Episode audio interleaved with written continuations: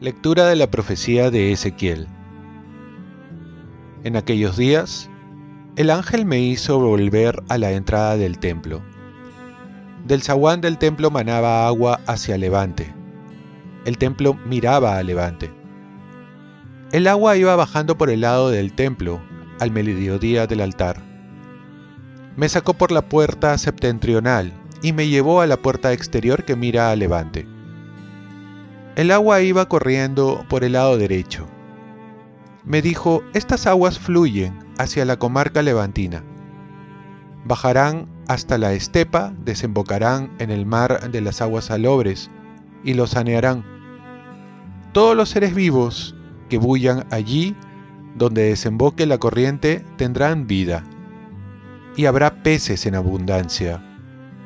Al desembocar allí esta agua quedará saneado el mar y habrá vida donde quiera que llegue la corriente.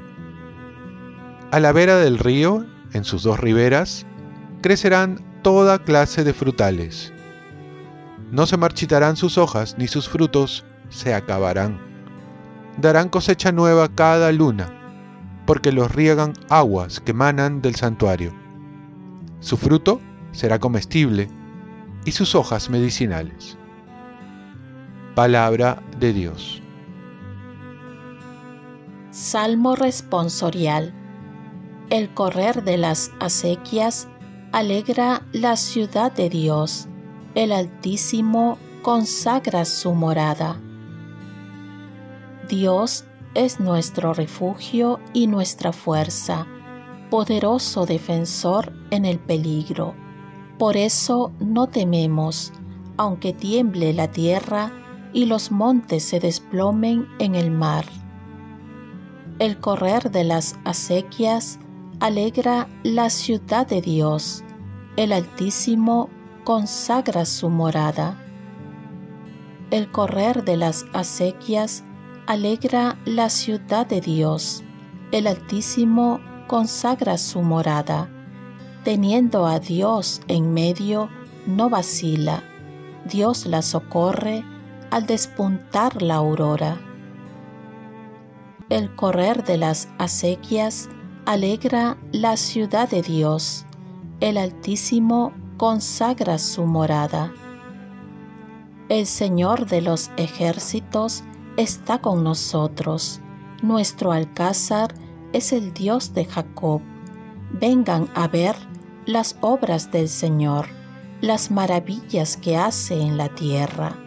Pone fin a la guerra hasta el extremo del orbe. El correr de las acequias alegra la ciudad de Dios. El Altísimo consagra su morada.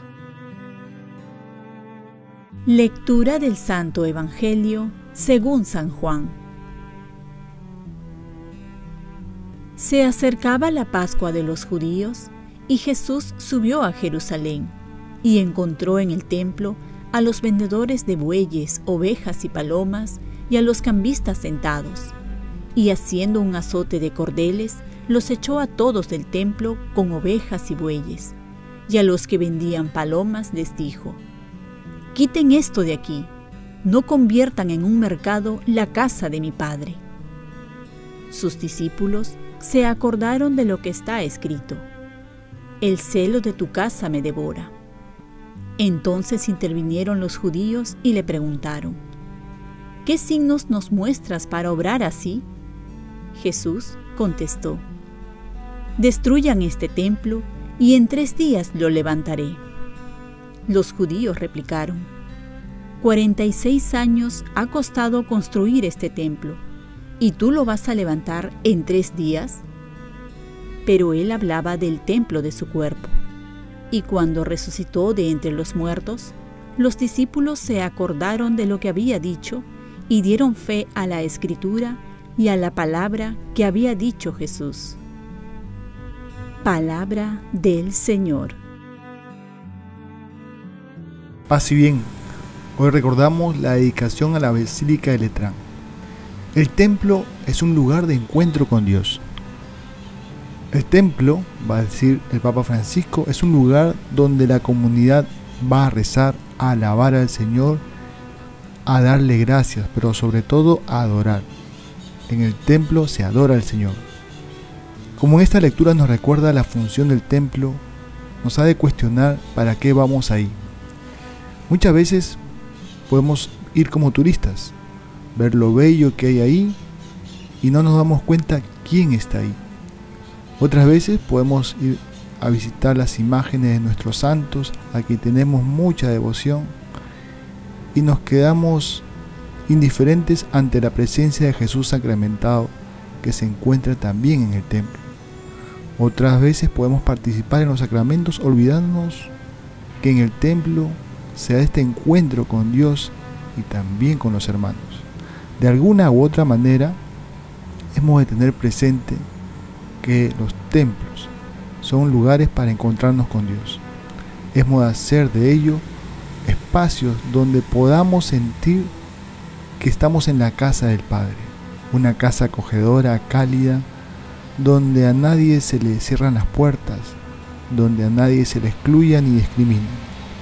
En esta casa debemos aprender a rezar como lo hacía Jesús y de esta manera vivir como Dios manda, o mejor dicho, encontrar su presencia en el templo.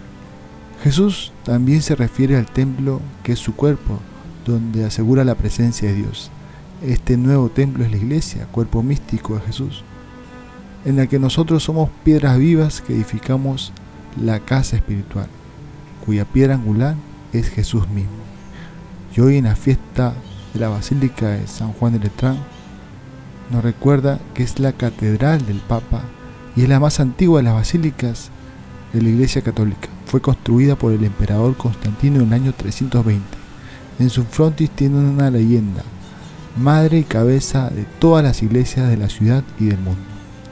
Oremos, oh Dios que preparas una morada eterna a tu majestad, con piedras vivas y elegidas, multiplica en tu iglesia el espíritu de gracia que les has dado, de modo que tu pueblo fiel crezca siempre para la edificación de la Jerusalén del cielo. Ofrezcamos nuestro día. Dios Padre nuestro, yo te ofrezco toda mi jornada en unión con el corazón de tu Hijo Jesucristo, que sigue ofreciéndose a ti en Eucaristía para la salvación del mundo. Que el Espíritu Santo sea mi guía y mi fuerza en este día para ser testigo de tu amor. Con María, la Madre del Señor y de la Iglesia, te pido por las intenciones del Papa. Con San José Obrero te encomiendo mi trabajo y mis actividades de hoy para que se haga en mí tu voluntad. Y la bendición de Dios Todopoderoso, Padre, Hijo y Espíritu Santo, descienda sobre ti. Cuenta con mis oraciones que yo cuento con las tuyas y que tengas un santo día.